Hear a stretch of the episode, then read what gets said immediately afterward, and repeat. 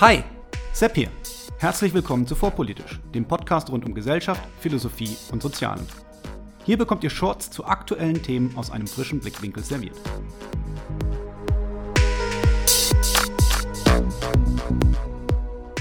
Hallo und herzlich willkommen zu einer weiteren Folge von Vorpolitisch Meets.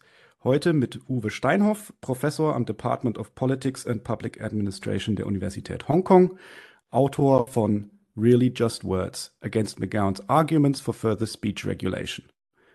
Hallo, Herr Steinhoff.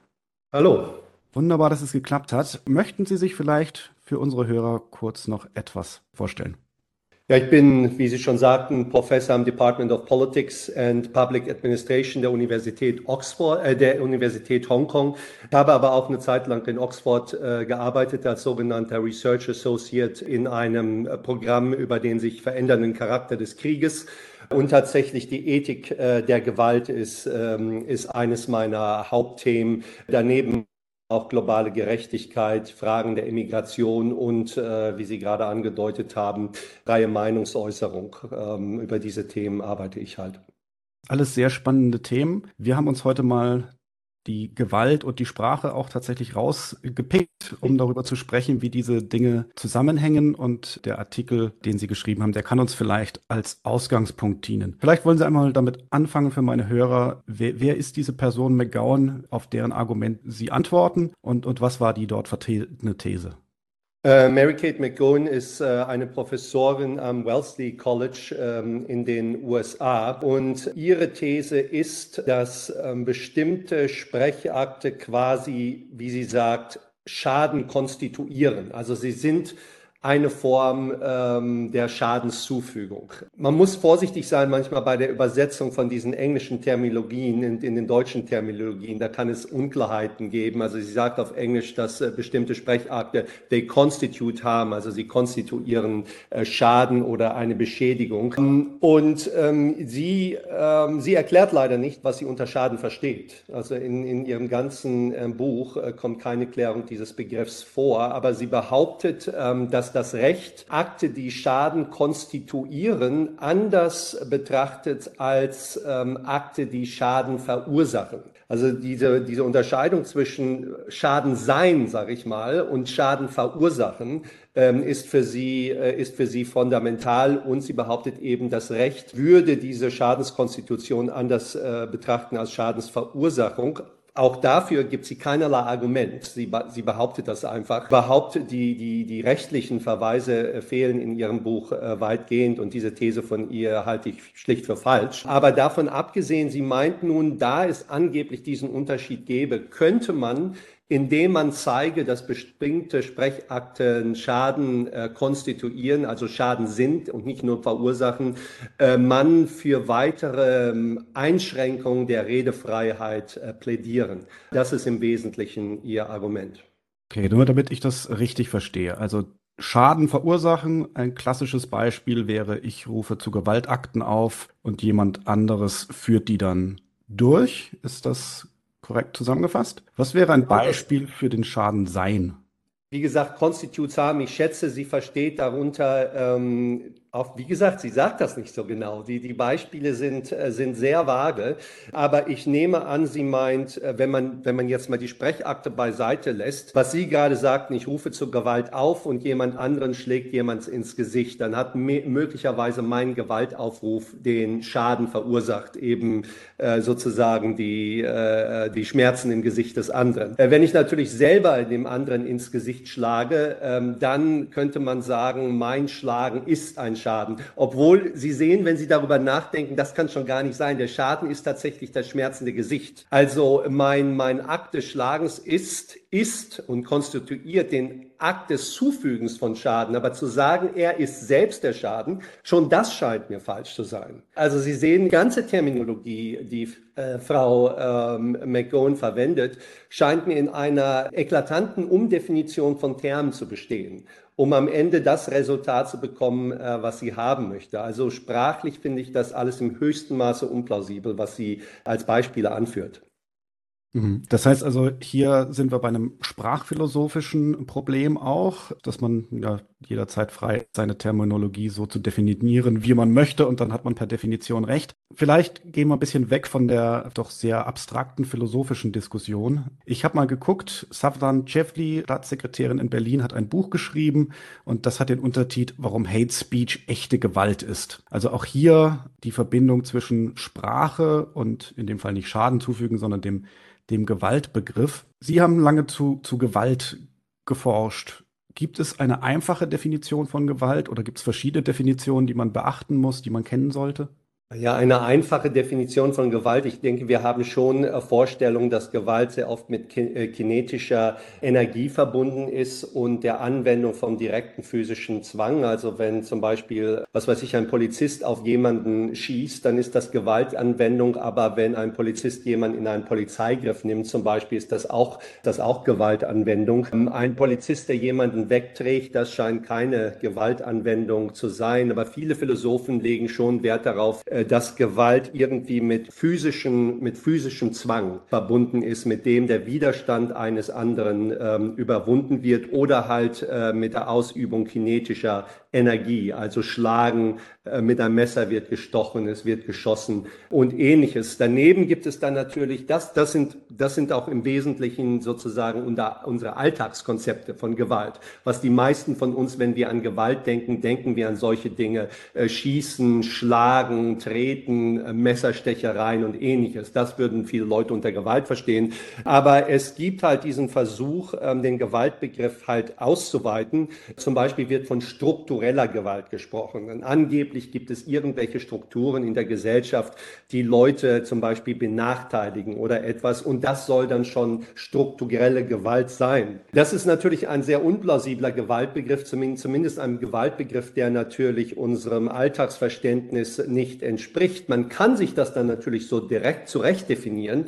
Das, das Ergebnis dann kann natürlich am Ende sein, ähm, dass dann eine ganze Reihe von, von Formen von Gewalt völlig harmlos sind, also völlig unkritisierbar sind. Um es, um es anders zu sagen, natürlich der Grund, warum viele Leute den Gewaltbegriff auf Dinge ausdehnen, die ihnen nicht passen, ist, weil sie diese Dinge kritisieren wollen. Nicht? Also Sie sagen, naja, ähm, wenn jemand, was weiß ich, weiß ich nicht, ein Zigeunerschnitzel bestellt, dann ist das ein Akt von Gewalt, weil darin der Ausdruck Zigeuner vorkommt. Äh, solche Leute gibt es ja, die solche Behauptungen aufstellen. Man kann es natürlich auch umgekehrt sehen. Sie sagen, man könnte sagen, naja, wenn ihr Gewalt so definiert, dass das Bestellen eines Zigeunerschnitzels ein Gewaltakt ist, dann gibt es eben Gewaltakte, die völlig unproblematisch sind, moralisch, weil man, äh, ob das nun Leuten passt oder nicht, sich sehr wohl ein Zigeunerschnitzel bestellt stellen darf. Diese Begriffsdefinition oder diese Umdefinierung von Begriffen lösen natürlich keine normativen Fragen. Das ist das, ist das Problem. Sie sind einfach eine, eine Strategie im politischen Kampf. Man nennt Dinge Gewalt, die einem nicht passen. Okay, verstanden. Jetzt gibt's aber ja Beispiele, ich weiß nicht, ob man dann direkt Gewalt denken würde, aber wenn ich Sie jetzt schwer beleidige, das macht ja was mit Ihnen. Deswegen auch Ne, Hass und Hetze ist ja so ein gängiger Begriff. Hate Speech wird zur Gewalt erklärt. Wie würden Sie darauf antworten, dass es seelische Verletzungen oder ähnliches gibt? Naja, vieles kann seelische Verletzungen äh, hervorbringen, äh, ohne dass, dass es sinnvoll ist, das Gewalt zu nennen. Also wenn zum Beispiel ein Mann seiner Geliebten einen Heiratsantrag macht und sie sagt, nee, habe ich keine Lust drauf, ich heirate dich nicht, wie komme ich dazu?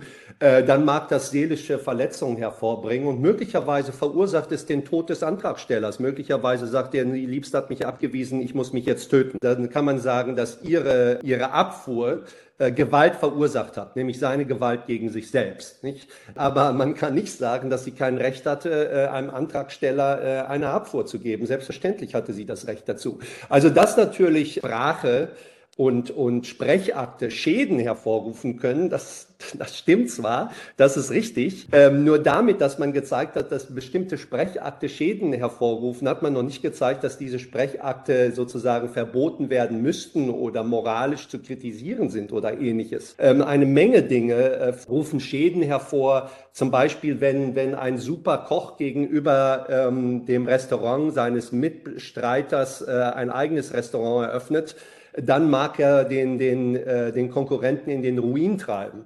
Damit führt er auch einen Schaden herbei, aber natürlich hat er äh, den, das Recht, diesen Schaden herbeizuführen. Und in vielen Sprechakten haben wir ebenfalls das Recht, Leute Gefühle zu verletzen, Leute zu schädigen und ähnliches. Also einfach der Hinweis auf irgendwelche verletzten Gefühle ist ein ausgesprochen schlechtes Argument, um, um, um Sprache einzuschränken. Tatsächlich scheint dieses Argument überhaupt nicht zu verstehen, dass es einen Unterschied gibt zwischen Rechten und einfach irgendwelchen Gefühlen oder sich gefühlt, äh, Gefühlen und Schädigung. Das ist ein Unterschied. Es gibt Recht, es gibt ein Recht, Leute auf bestimmte Art und Weise zu schädigen. Von diesem Recht machen wir ständig Gebrauch. Zum Beispiel, wenn jemand in der Kneipe eine Abfuhr erteilt, wenn jemand zum Beispiel Leute, die ihm nicht passen, als Nazis kritisiert. Das ist ja heute so üblich, äh, jedenfalls äh, von linker Seite. Dort wird auf die Gefühle anderer Leute überhaupt keine Rücksicht genommen. Äh, nur immer die Gefühle kommen ins Spiel, wenn es die eigenen sind. Die eigenen Gefühle möchte man nicht verletzt haben, aber die Gefühle anderer, die soll man selbstverständlich verletzen dürfen. Das heißt also, für den, für den Gewaltbegriff sehen Sie dann quasi als essentiell an, dass es sich um die Anwendung von Gewalt dann sich normative Probleme ergeben, weil um Gewalt anwenden zu dürfen, diese zu begründen ist. Ist, ist das dann quasi auch konstituierend für den Gewaltbegriff? In der Tat denke ich, dass ein vernünftiger Gewaltbegriff äh, so läuft. Ähm, zum Beispiel im, im Recht, insbesondere im, im angelsächsischen Recht, aber auch im deutschen Recht, wird, äh, wird von dem Tat, wird zwischen Tatbestand und Rechtfertigung unterschieden. Also zum Beispiel bestimmte ähm, Akte, die Tötung eines anderen Menschen zum Beispiel, das ist ein bestimmter Tatbestand oder auf Englisch äh, eine Offense, Offense mit, mit C in diesem Augenblick, also keine Beleidigung. Und dieser, dieser Tatbestand oder dieser Offense, der kann jedoch gerechtfertigt werden. Nicht? Ich kann ja jemanden auch in Notwehr töten. Dann ist das eine Rechtfertigung äh, des Tötungsaktes. Nichtsdestoweniger bedarf der Tötungsakt einer Rechtfertigung. Ich brauche keine Rechtfertigung dafür, äh, die von mir gekauften Tomaten zu essen nicht? Weil das, weil das moralisch völlig problemlos ist, währenddessen äh, Menschen zu töten moralisch nicht problemlos ist, was allerdings nicht heißt, dass es nicht unter gewissen Umständen gerechtfertigt werden könnte, zum Beispiel im, im, im Fall von Notwehr oder im Falle eines gerechten oder gerechtfertigten äh, Krieges. Also ja, in der Tat, zum Gewaltbegriff würde konstituierend dazugehören, dass wenn man etwas gar nicht erst rechtfertigen muss, ist es etwas Sinnloses als Gewalt zu bezeichnen. Danke. Der Vorwurf im Netz ist ja dann oft nicht Gewalt, sondern Hass und Hetze. Auch zwei Begriffe, die bewusst gewählt sind, weil Hass ist keine schöne Emotion. Gegen jemanden zu hetzen ist sicherlich auch nicht positiv. Sehen Sie da eine, eine Verbindung zwischen, zwischen dem Gewaltbegriff und der Ausweitung dessen, was als Hass und Hetze bezeichnet wird? Naja, Hass ist zunächst mal ein Gefühl und äh, Leute haben das Recht zu hassen, wen sie wollen. Dafür brauchen sie auch keine Rechtfertigung, zumindest jedenfalls keine juristische, aber meines Erachtens brauchen sie auch keine moralische dafür. Ähm, die Gedanken sind frei und ähm, die Gefühle ähm, eben auch und da hat man nicht äh, hinein zu regieren. Meines Erachtens ist diese, sind diese Versuche, in Leute Gefühle und in Leute Dispositionen hinein zu regieren, äh, das scheint mir doch Ausdruck eines totalitären Geistes zu sein, was mich immer doch sehr an George Orwell erinnert, also diese Thought Crimes, diese Gedankenverbrechen. Von den Gedankenverbrechen kommen wir mittlerweile schon zu den Gefühlsverbrechen. Also man darf nicht mal irgendwelche Gefühle haben, die anderen, die anderen nicht passen. Wobei offenbar auch da offenbar es darauf ankommt, wen man hasst. Also äh, es wird ja nicht aller Hass verunglimpft, sondern wir sehen ja im Netz äh, Eruptionen von Hass permanent. Und dieser Hass scheint etwas ganz Wunderbares zu sein und die Leute schaukeln sich, äh, schaukeln sich gegenseitig hoch. Zum Beispiel der Hass auf vermeintliche Nazis.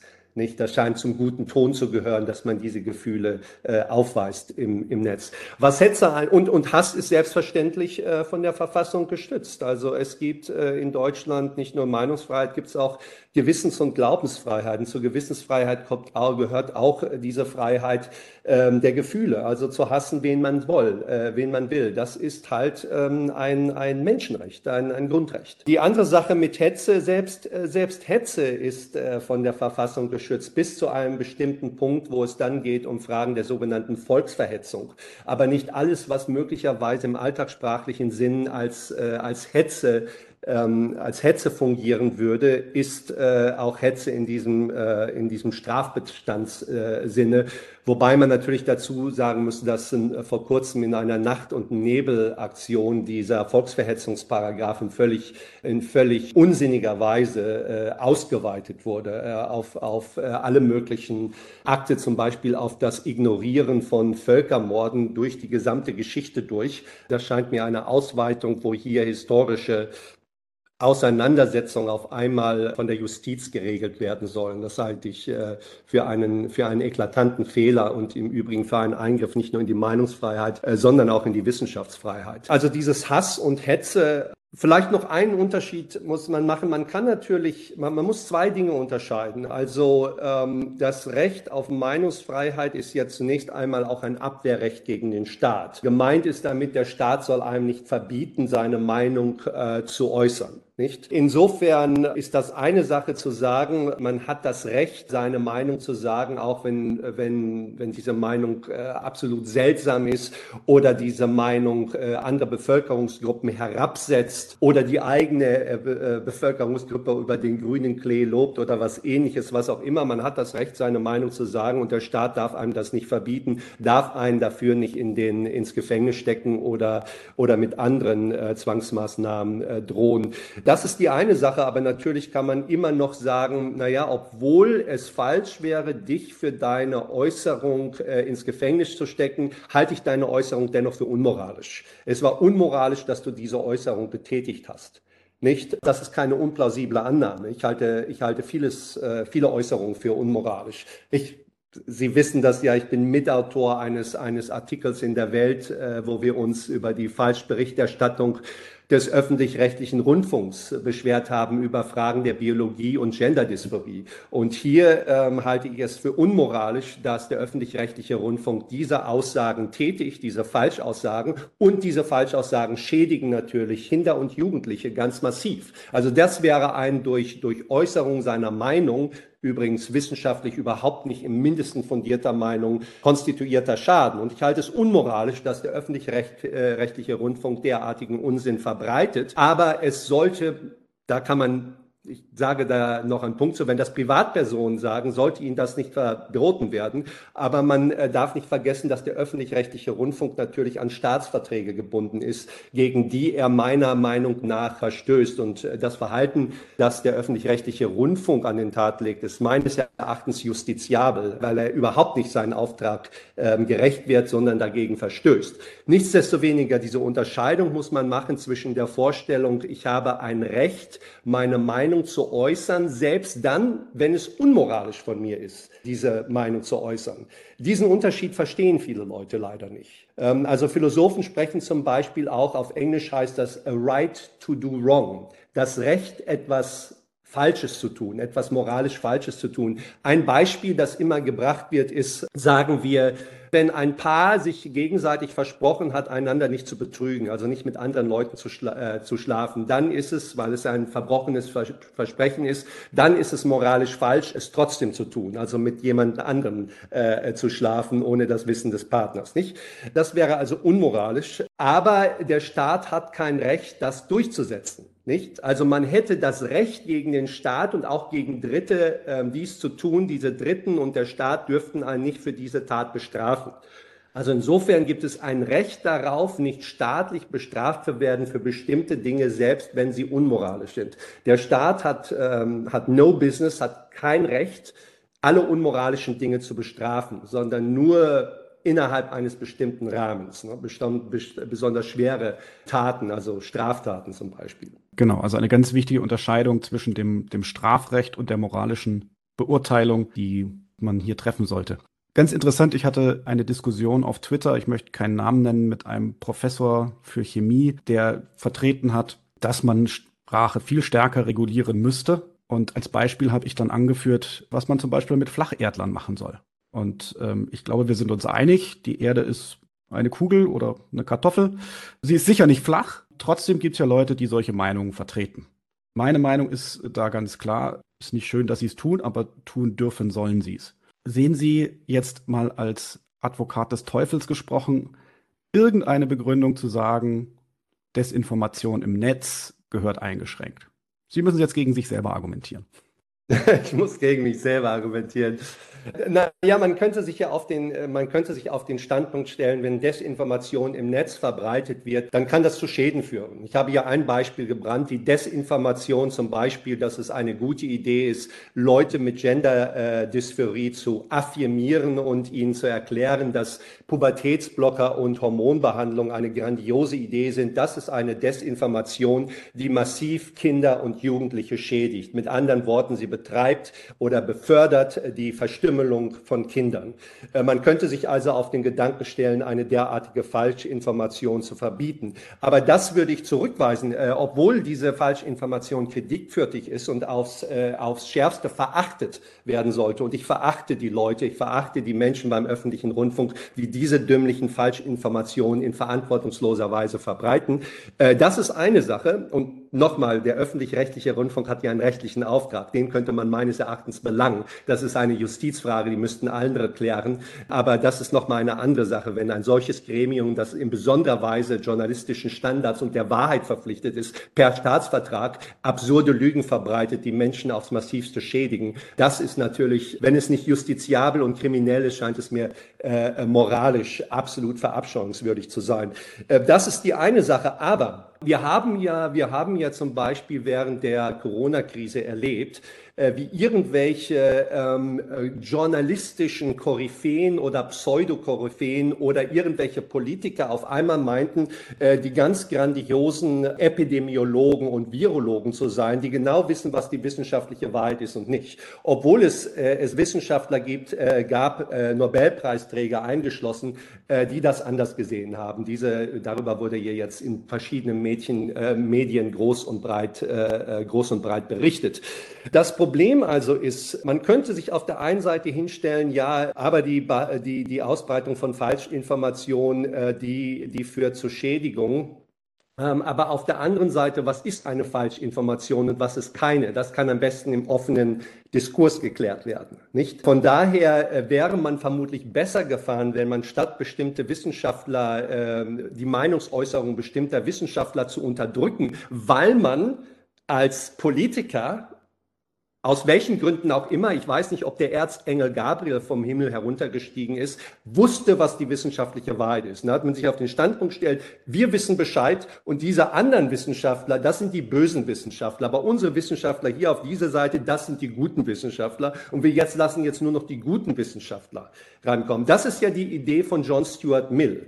Er sagt natürlich theoretisch, theoretisch kann man, nicht nur theoretisch, auch praktisch, bestimmte Meinungen werden zu Schaden führen. Nicht? Das sagt er. Aber unterm Strich, sagt er, ist es immer besser, völlige Meinungsfreiheit zu haben. Denn natürlich, wir wissen nicht von vornherein, was die richtigen Meinungen und was die falschen Meinungen sind. Und die beste Möglichkeit, das herauszubekommen, ist der, der freie Markt der Ideen sozusagen. Von daher glaube ich, dass dieses Schadensargument also letzten Endes ähm, nicht funktioniert. Es hat eine gewisse, es ist nicht völlig absurd äh, to begin with, also als, als Anfangsargument. Aber wenn man sich vor Augen hält, dass solche Argumentationen äh, zwangsläufig zur Zensur von Meinungen führen würden, die einem nicht gefallen und von denen man nur sich das infallible Wissen äh, arrogiert und sagt, ich weiß es einfach besser als alle anderen, das wird äh, am Ende zu mehr Schaden führen und nicht zu weniger. Ja, vielen Dank für diese, für diese Erläuterung. Hass und Hetze im Netz Sehen wir dann einfach größere sprachliche Empfindlichkeit heute, dass die Leute einfach nicht mehr gewohnt sind, Meinungsverschiedenheiten auszuhalten? Oder woher kommt das, dass dieses Thema Hass und Hetze, größere Sprachregulierung, oder vielleicht bilde ich mir das auch nur ein, aber ich bilde mir ein, es wäre ein Thema geworden mit den aufkommenden sozialen Netzwerken? Ja, ähm, den Einfluss der sozialen Netzwerke, der wird ja von vielen erwähnt. Es ist sehr schwierig, darüber klare Aussagen zu machen, die auch empirisch fundiert sind. Also ähm, es ist kein neues Phänomen, dass man versucht, ähm, Meinungen, die einem nicht in den Kram passen, natürlich zu diffamieren und auch diejenigen zu diffamieren, die diese Meinung vorbringen. Aber in der Tat dieses, wie soll ich sagen, dieses äh, Herumeiern oder dieses, ähm, dieses Aufstampfen in Bezug auf Hass, dass Hass selbst etwas Schlechtes ist, das finde ich sehr seltsam, dass man sich hier so auf Gefühle ähm, kapriziert, nicht? Oder man meint, den, den Hass auszudrücken ist etwas Schlechtes, nicht? Warum? Das ist ja nicht unmittelbar klar. Es kommt darauf an, gegen wen man Hass äh, vielleicht ausdrückt, aber das Hass als solches oder der Ausdruck von Hass etwas Schlechtes ist. Man kann ja zum Beispiel auch Adolf Hitler hassen oder nicht oder Josef Stalin hassen. Ich weiß nicht, warum das etwas Schlechtes sein sollte. Es gehört halt zum, zum menschlichen Gefühlsrepertoire dazu. Es gibt sogar einige katholische Theologen, die meinen sozusagen, es sei verpflichtend, das Böse zu hassen. Nicht? Ja, solche, solche Vorstellungen. Sehen Sie, die, dieses, diese ganzen Argumente von wegen Hass und Hetze, die treten ja immer, ähm, wie das so schön heißt in der, in der Theorie äh, der Redefreiheit, als standpunktneutral auf. Nicht? Es wird der Eindruck erweckt, wir wollen nicht bestimmte Meinungen unterdrücken, sondern wir sind gegen Hass und Hetze, egal von wem es kommt. Nicht? Aber der oberflächlichste Blick, Sie müssen nicht mal eine Sekunde darüber nachdenken. Sie müssen fast gar nicht darüber nachdenken, was so offensichtlich ist. Selbstverständlich ist das vollkommen standpunktunneutral, sondern bestimmte Standpunkte dürfen auf, auf Strich und Faden hinaus hetzen und hassen. Das ist okay, nur bei den anderen, da wird es dann kritisiert. Mein Problem ist, dass viele dieser, dieser Argumente, und wir müssen nicht weiter auf Mary Kate McGowan eingehen, aber ihr mache ich denselben Vorwurf, die kommen immer standpunktneutral daher, nicht? Wir sind gegen, wir sind gegen die Schädigung von Menschen durch Sprechakte. Aber wenn man dann guckt, welche Beispiele kommen, dann merkt man, man hätte genauso gut andere Beispiele nehmen können, die aber nicht kommen. Man sieht, dass die Standpunktneutralität von vornherein nicht gewahrt ist, sondern bestimmte Sachen, bestimmte Sprechakte, die bestimmte Meinung transportieren, die werden in diese Ecke gestellt, dass sie Schädigung schädigen, aber andere, die nach den, genau den gleichen Kriterien auch schädigen würden, äh, die vergisst man einfach. Und das ist halt, ja, das ist halt im Grunde genommen schlicht und ergreifend Heuchelei, nicht? Ja, was kommt als Antwort, wenn man, wenn man das ernst nimmt? Wenn man versucht, diese Standpunktneutralität ernst zu nehmen und zu sagen, du hast gerade argumentiert X, ich nehme dich beim Wort und jetzt bringe ich eben die Beispiele, von denen Sie gesagt haben, dass die sonst nicht kommen. Dann wird man der Hass und des, der Hetze äh, äh, bescholten. Ähm, also von äh, Carrie, ähm, äh, von, von McGowan habe ich äh, keine, äh, keine Erwiderung erfahren, jedenfalls nicht, dass ich irgendeine zur Kenntnis genommen hätte. Also nicht, dass sie jetzt irgend so etwas über mich gesagt hätte, aber man hört das sehr häufig, ähm, sozusagen jeder Widerspruch gegen diese Art von Theorien wird ja sogleich als Ausdruck von, was weiß ich, von Rassismus und Antifeminismus und allen möglichen Arten von schlimmen Dingen gesehen. Äh, das Argument selbst wird nie in Angriff genommen. Ich habe mir mal äh, in einem Artikel erlaubt, äh, dieses, dieses ganze Spiel mal auf radikale Weise umzudrehen. Wenn zum Beispiel immer von Leuten gesprochen wird, die angeblich so marginalisiert sind und die stigmatisiert sind. Welche Gruppe ist in Deutschland denn die stigmatisierteste Gruppe von allen? Eine klare Antwort. Die Nazis. Die Nazis sind die stigmatisierteste Gruppe von allen in Deutschland. Die werden ständig heruntergemacht. Es wird natürlich auch ständig pauschal, pauschalisiert, nicht? Ähm, es wird gesagt, alle Nazis machen dies und jenes. Nein, es gibt bestimmt Nationalsozialisten, die ganz brav zu Hause sitzen, meinen Kampf lesen und ihre Steuern bezahlen. Die üben praktisch ihre Meinungsfreiheit und ihre Gewissensfreiheit aus. Es ist in Deutschland legal, Nazi zu sein. Es gibt kein Verbot gegen Nazis. Es gibt ein Verbot von Vorzeigen verfassungsfeindlicher Symbole, aber jeder hat ein verfassungsrechtlich äh, geschütztes Recht, Nazi zu sein. Und wenn ich dann zum Beispiel, das habe ich in einem Artikel tatsächlich gemacht, darauf hinweise, alle eure Argumente könnt ihr doch umdrehen. Die armen marginalisierten Nazis, warum schützt die keiner? Warum spricht jemand so pauschalisierend gegenüber denen? Nach euren eigenen Argumenten, also es sind zwei Autoren, die ich da angegriffen habe, nach euren eigenen Argumenten äh, müsstet, ihr, äh, müsstet ihr ganz echauffiert sein über diese schlimmen, pauschalisierenden und stigmatisierenden Attacken gegen Nazis. Da kommt natürlich rein gar nichts. Dann wird man natürlich, wie können Sie das nur wagen? Wie können Sie das nur sagen? Als Philosoph wage ich aber jede Menge. Als Philosoph hätte ich schon, äh, würde ich schon Wert legen auf Konsistenz, auf Logik. Und nicht, sobald es irgendwie heiß wird und unangenehm, dann, dann werden die Arme in die, in die Luft geworfen und sagen, wie können Sie es nur wagen? Das ist ja unglaublich, diese Vergleiche zu bringen. Dann ist meine Erwiderung, geben Sie doch mal ein logisches Argument, wo mein Vergleich nicht stimmt. Und da kommt meist gar nichts. Großartig. Ja, das, das ist auch etwas, das die Konsistenz in der Philosophie eigentlich ja eine Mindestanforderung sein sollte. Und da bin ich ganz bei Ihnen, dass man oft diese Konsistenz bei Leuten vermisst, die, die eben die entsprechenden Standpunkte, die Sie angesprochen haben, vertreten. Gefällt euch vorpolitisch? Wenn ja, dann liked, abonniert und teilt die Folgen, weil es anderen damit leichter fällt, vorpolitisch entdecken und genießen zu können. Ich bin dankbar für jede Empfehlung, online oder Mund zu Mund. Eure Reichweite ist meine Reichweite. Der Podcast lebt davon. Euch allen vielen, vielen Dank.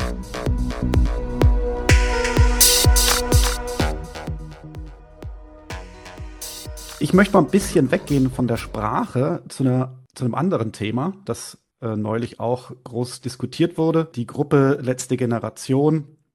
Da sind ja jetzt die ersten Urteile gefallen und da sind jetzt auch die ersten Aktivisten verurteilt worden wegen Nötigung. Und ich habe ihn mir hier extra nochmal aufgeschrieben und werde ihn kurz vorlesen, den Paragraph 240 Strafgesetzbuch Absatz 1. Und da steht, Wer einen Menschen rechtswidrig mit Gewalt oder durch Drohung mit einem empfindlichen Übel zu einer Handlung, Duldung oder Unterlassung nötigt, wird mit Freiheitsstrafe bis zu drei Jahren oder mit Geldstrafe bestraft. Die Diskussion auf Twitter zumindest, die sich daraufhin entsponnen hat, um die Frage, warum diese Aktivisten, die jetzt zu Recht verurteilt wurden oder nicht, die äh, hat sich immer an diesem Be Gewaltbegriff aufgehangen.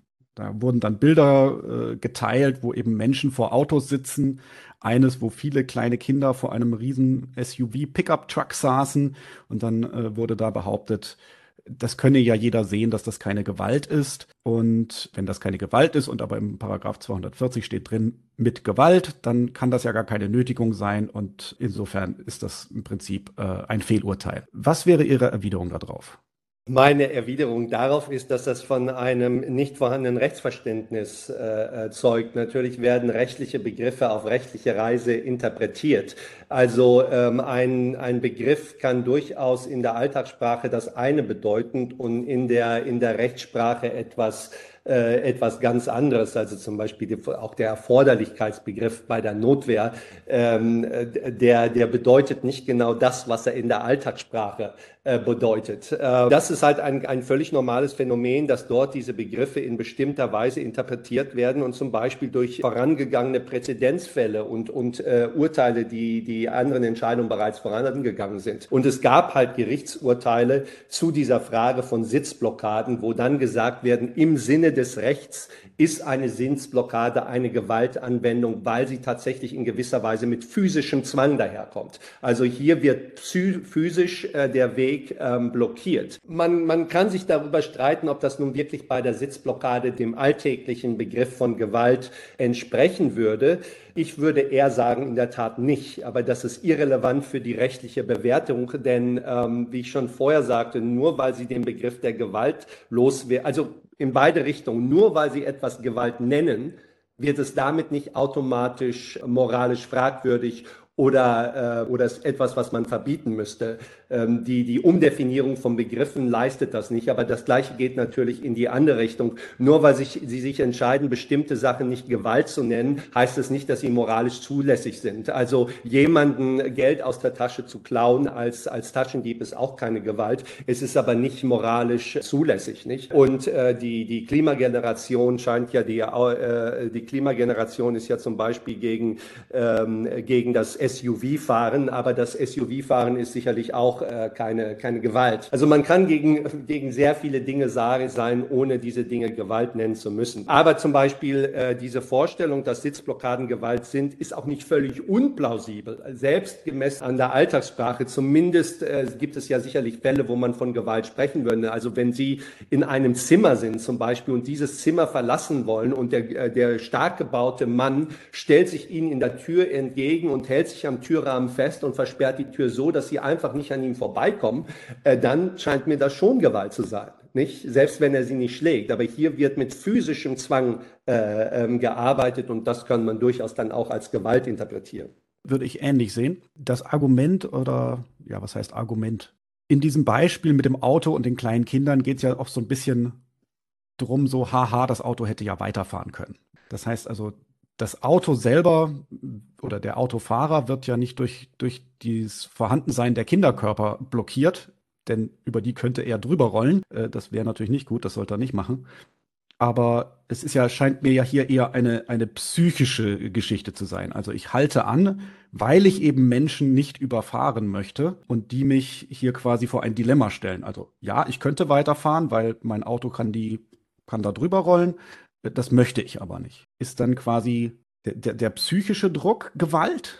Ja gut, äh, es sind ja nicht alle Mittel zulässig, äh, ähm, sich über ein Hindernis hin, hinweg ähm, äh, zu begehen. Also ein bisschen ist dieses Argument ähm, zum Beispiel bei, bei, bei Erpressung. Erpressung ist auch dann Erpressung, wenn Sie jemanden damit erpressen, seine illegalen Akte ans Tageslicht zu bringen. Nicht? Selbst dann ist es Erpressung. Und äh, da kann man sich nicht auf den Standpunkt stellen, ist ja keine Erpressung. Er hätte ja das Problem damit lösen können, den Mann einfach zu erschießen oder sowas. Also das kann ja, äh, das kann ja kein äh, Argument sein. Ähm, und es heißt ja auch bei diesen Paragraphen durch Anwendung der, durch Gewalt oder durch Drohung mit einem empfindlichen Üdel. Also zum einen ist der physische Zwang ähm, hier, dass jemand rechtswidrig ist, ja rechtswidriger Zwang. Die Leute haben ja kein Recht, sich auf die äh, Straße zu setzen. Was sie machen, ist rechtswidrig. Also hier wird rechtswidriger physischer Zwang ausgeübt. Natürlich könnte man den überwinden, wenn man einfach über die Leute drüber fahren würde. Äh, aber das ist natürlich unzumutbar. Und B, natürlich würde ein empfindliches Übel mit sich bringen, denn das wäre eine, eine disproportionale äh, Notwehrmaßnahme, für die man ins Gefängnis kommen würde. Das ist dann das empfindliche Übel, das damit verbunden ist. Das ist genau wie, um das Beispiel eben zu nehmen, der Mann, der sich Ihnen in den Weg stellt im Türrahmen. Ja, vielleicht, wenn Sie eine Waffe dabei haben, könnten Sie ihn jetzt erschießen. Äh, aber das heißt nicht, dass der physische Zwang, den er ausgeübt hat, real war, obwohl Sie ihn auch durch andere Mittel hätten beseitigen können. Ja, das erinnert mich sehr stark an das Beispiel von Judith J. Thompson. Ich weiß nicht, ob Sie das kennen aus dem berühmten Self-Defense-Artikel, der Dicke in der Höhle, der den Ausgang versperrt, wo Thompson ganz explizit argumentiert, selbst wenn der da einfach nur unglücklich stecken geblieben ist, der Arme, dann darf ich ihn zerstückeln, äh, wenn ich in der Höhle bin und das Wasser steigt und ich sonst da zu Tode komme. Weil, genau, weil der, dieser weil Mensch ist halt eine ungerechte Bedrohung, äh, wie sie das sagt, und äh, durch, äh, durch sein Steckenbleiben in diesem, in diesem Höhlenausgang verletzt er quasi mein Recht auf Leben, da ich jetzt nicht mehr rauskomme. Und er stellt die Bedrohung dar für mich, nicht ich für ihn. Äh, und daher sagt sie, äh, kann man hier und hier geht es ja um Leben und Tod, hier kann man äh, tödliche physische Gewalt anwenden, um äh, sich zu wehren. Das ist natürlich bei den, bei den Klimaklebern nicht der Fall, aber natürlich im Prinzip ist das Argument dasselbe, dass man gegen Leute, die einem sozusagen rechtswidrig im Wege stehen, auch Notwehrmaßnahmen ergreifen kann. Die natürlich der Bedrohung entsprechend angepasst sein Sicher, müssen. proportional und notwendig, genau. Wir haben noch ein paar Minuten. Wollen wir kurz ein bisschen äh, auch Richtung Krieg und Ukraine sprechen? Ich meine, das ist jetzt ein bisschen ganz anderes Thema, aber Zeit wäre noch. Können wir gern machen. Ja, Herr Steinhoff, Sie haben ja auch zum Thema Krieg und Terrorismus geforscht. Da kann ich mich erinnern, ging speziell den 90ern und frühen 2000er die These um, dass wir eine neue Form der Kriege erleben, nämlich die kleinen Kriege. Der große Krieg zwischen zwei Nationalstaaten mit hochgerüsteten Armeen, mechanisiert, motorisiert, der wäre vorbei. Jetzt ist er auf einmal wieder da die Ukraine, ich glaube, das hat so keiner auf, de, auf seiner Bingo-Karte gehabt, ähm, dass, dass ein Großkrieg in Europa wieder, wieder losbricht. Was können Sie als Philosoph äh, zu dem Thema beitragen? Naja, als, als Philosoph beschäftige ich mich nicht in erster Linie mit diesen empirischen Fragen, äh, obwohl ich äh, zum Thema neue Kriege tatsächlich äh, Stellung genommen habe, da ich auch die historische Literatur kenne. Das hängt auch damit zusammen, dass ich in diesem Programm in Oxford mit, äh, äh, auch mit Historikern zusammengearbeitet habe und die haben diese These von den neuen Kriegen nie, äh, nie ernst genommen. Äh, also da gibt es bei weitem mehr Kontinuität, äh, als, das, äh, als das einige Leute, die diese These vertreten haben, wahrhaben wollen. Aber natürlich kann man sich ähm, aus philosophischer Sicht mit der Rechtfertigung von Gewalt äh, auseinandersetzen. Darüber haben wir gesprochen und eben auch mit der Rechtfertigung von Kriegen. Und es gibt halt diese lange Theorietradition, die sagt, dass man unter bestimmten Umständen gerechtfertigterweise einen, äh, einen Krieg äh, ähm, führen darf. Und ich habe mich ja auch in, in verschiedenen Zeitungsartikeln, auch in Deutschland und äh, in der Neuen Zürcher Zeitung, äh, ähm, zum Ukraine-Krieg geäußert. Und ja, ich stehe dort eindeutig auf Seite äh, ähm, der Ukraine, die sich natürlich auch an das Kriegsrecht halten muss. Also es ist jetzt hier keine carte blanche,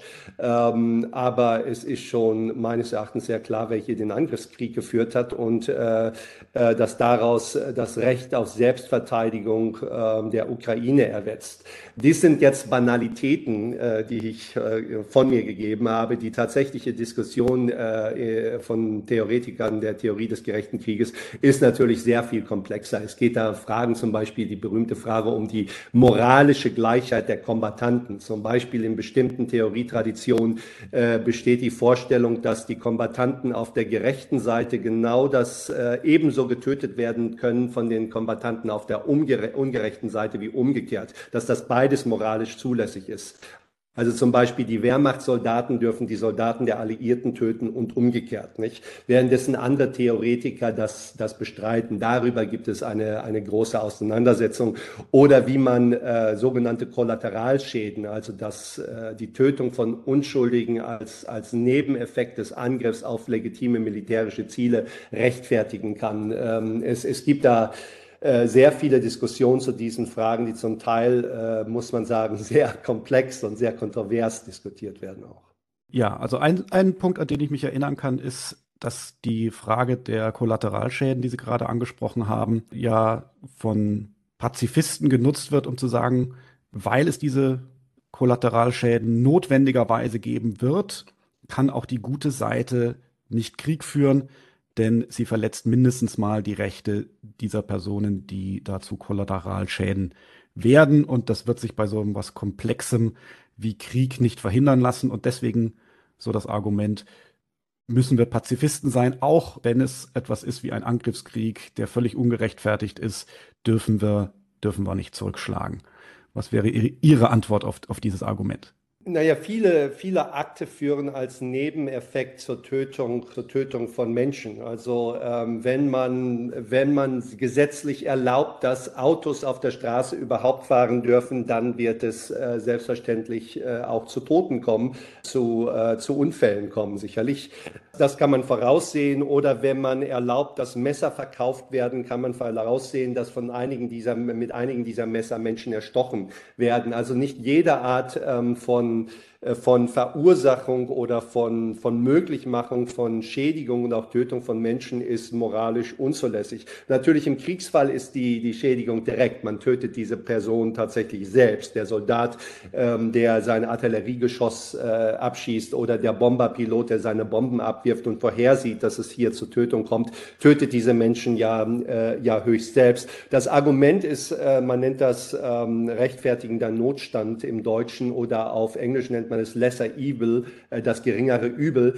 Das Argument ist, wenn man zum Beispiel mehr Menschen durch diesen Akt rettet als tötet, äh, dann könnte es zum Beispiel ähm, erlaubt sein, dass, dass das hypothetische Beispiel, das immer genannt wird, ist das sogenannte Trolley Problem. Also Trolley ist eine, eine Eisenbahn oder eine, äh, eine Bahn, die irgendwie auf zehn Leute zufährt ähm, und diese zehn Leute töten würde, die dort irgendwie gefangen sind, es sei denn, man leitet die, äh, die Bahn um auf einen, äh, auf, einen Neben, äh, auf ein Nebengleis, aber auf diesem Nebengleis ist auch jemand gefangen.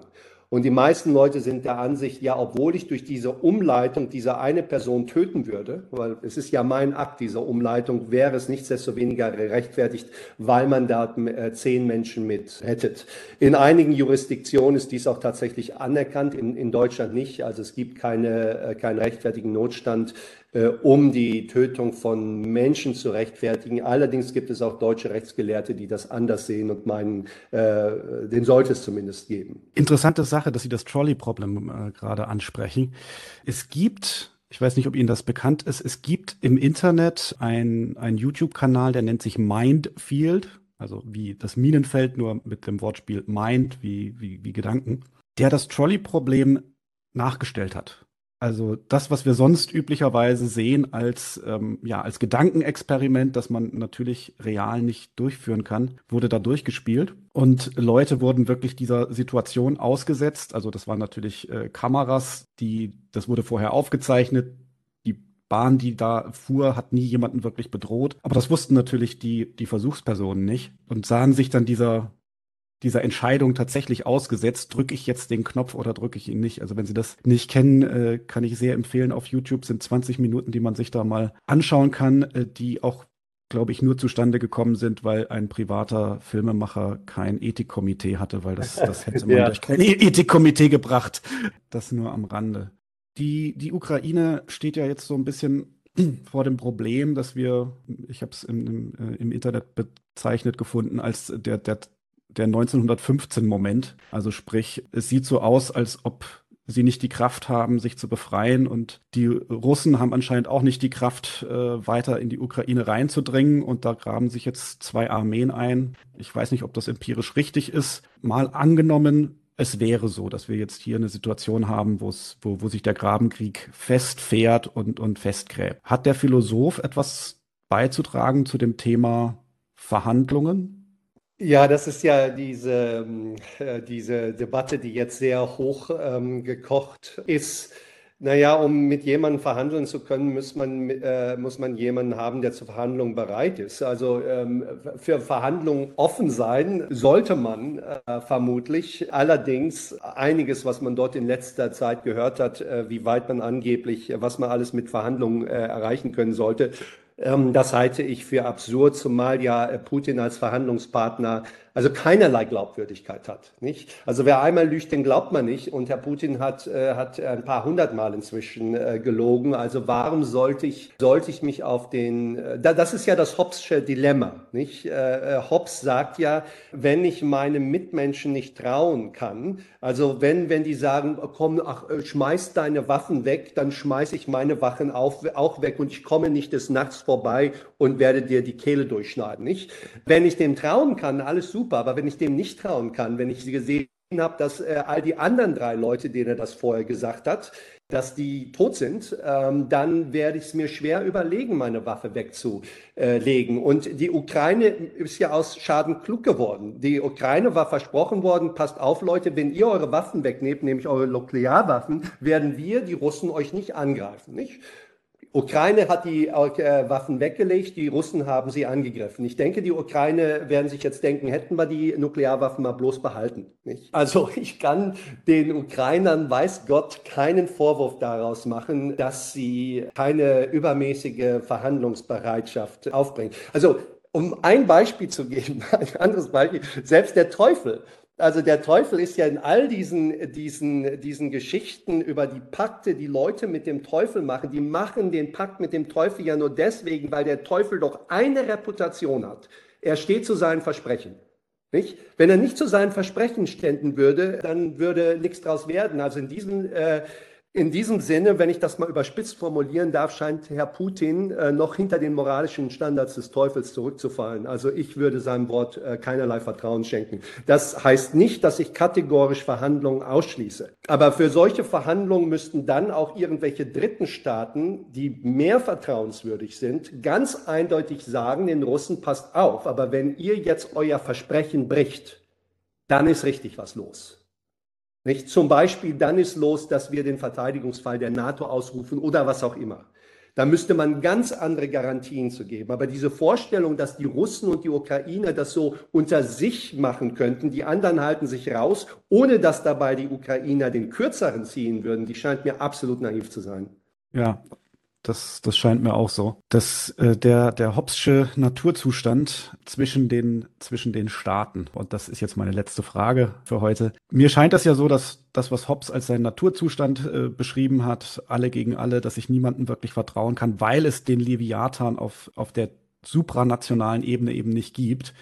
Gibt es dafür für eine Lösung? Wir haben ja jetzt gesagt, wir bräuchten die, die Garantien. Das könnte ja eine NATO-Garantie sein. Dann kann man natürlich sofort wieder die alten Fragen stellen. Würde man Washington für, für Berlin opfern? Und das kennen wir alles aus dem Kalten Krieg noch. Wie könnte eine Lösung aussehen, die, die den Hobbschen Naturzustand zwischen den Ländern zumindest so weit einhegt, dass wir da eine, eine, eine Lösung finden können? Naja, der, der Hobbsche Naturzustand zwischen den Ländern ist ja schon sehr, sehr stark eingehegt. Nicht zwischen allen Ländern, nicht? Aber, ähm, aber es, es, es ist natürlich auch völlig falsch zu sagen, dass zwischen den westeuropäischen Staaten ein Naturzustand herrscht. Das ist ja überhaupt nicht der Fall. Äh, und im Übrigen, darauf haben, haben ja John Locke und andere hingewiesen, diese, diese Vorstellung von Hobbes, äh, dass im Naturzustand der Krieg aller gegen aller herrscht. Das ist ja so nicht wahr, sondern das Problem ist, dass es gewisse Individuen oder auch vielleicht gewisse Staaten gibt, denen kann man nicht über den Weg trauen. Ne? Oder jedenfalls unter der gegenwärtigen Regentschaft kann man denen nicht über den Weg trauen. Das ist ein Problem. Aber, äh, aber in der gegenwärtigen Situation halte ich es für relativ unwahrscheinlich, dass morgen die Franzosen äh, sich entscheiden, Deutschland äh, einzufallen. Oder auch die Amis. Die, die Amerikaner könnten ja Kanada problemlos sich einverleiben. Äh, das wäre ja jetzt kein großes Ding, nicht? Äh, aber ist das realistisch? Natürlich nicht. Warum sollten sollten sie das tun. Äh, und das hat nicht allein praktische Gründe. Natürlich hat es auch praktische Gründe. Es ist, macht auch ökonomisch aus verschiedenen Gründen keinen Sinn. Aber auch gibt es moralische Gründe dagegen. Die, die Amerikaner würden diese Idee überhaupt nicht entzückend finden, wenn, wenn jetzt der Präsident sagt, ach, jetzt leiben wir uns die Kanada mal ein. Dafür gäbe es keine Mehrheit. Also es gibt durchaus diesen, diesen Naturzustand, diesen Krieg aller gegen aller. Den gibt es nicht. Aber, und das sagt ja die Theorie des gerechten Krieges auch, nicht alle Menschen um uns herum und nicht alle Nationen um uns herum sind super, sondern es gibt einige, die sind vielleicht, die werden, die irren sich vielleicht, die denken, sie haben einen gerechten Grund, haben keinen und fallen über einen her. Und es gibt welche, denen sind gerechte und ungerechte Gründe, jedenfalls im objektiven Sinne völlig gleichgültig. Die denken, die Großmachtfantasien zu, äh, zu verfolgen, das ist per se ein gerechter Grund. Und dagegen muss man sich halt wappnen. Danke, das glaube ich, lassen wir als Schlusswort so stehen. Vielen Dank für Ihre Zeit und mir hat es sehr viel Spaß gemacht. Vielen Dank. Mir auch, ich danke Ihnen.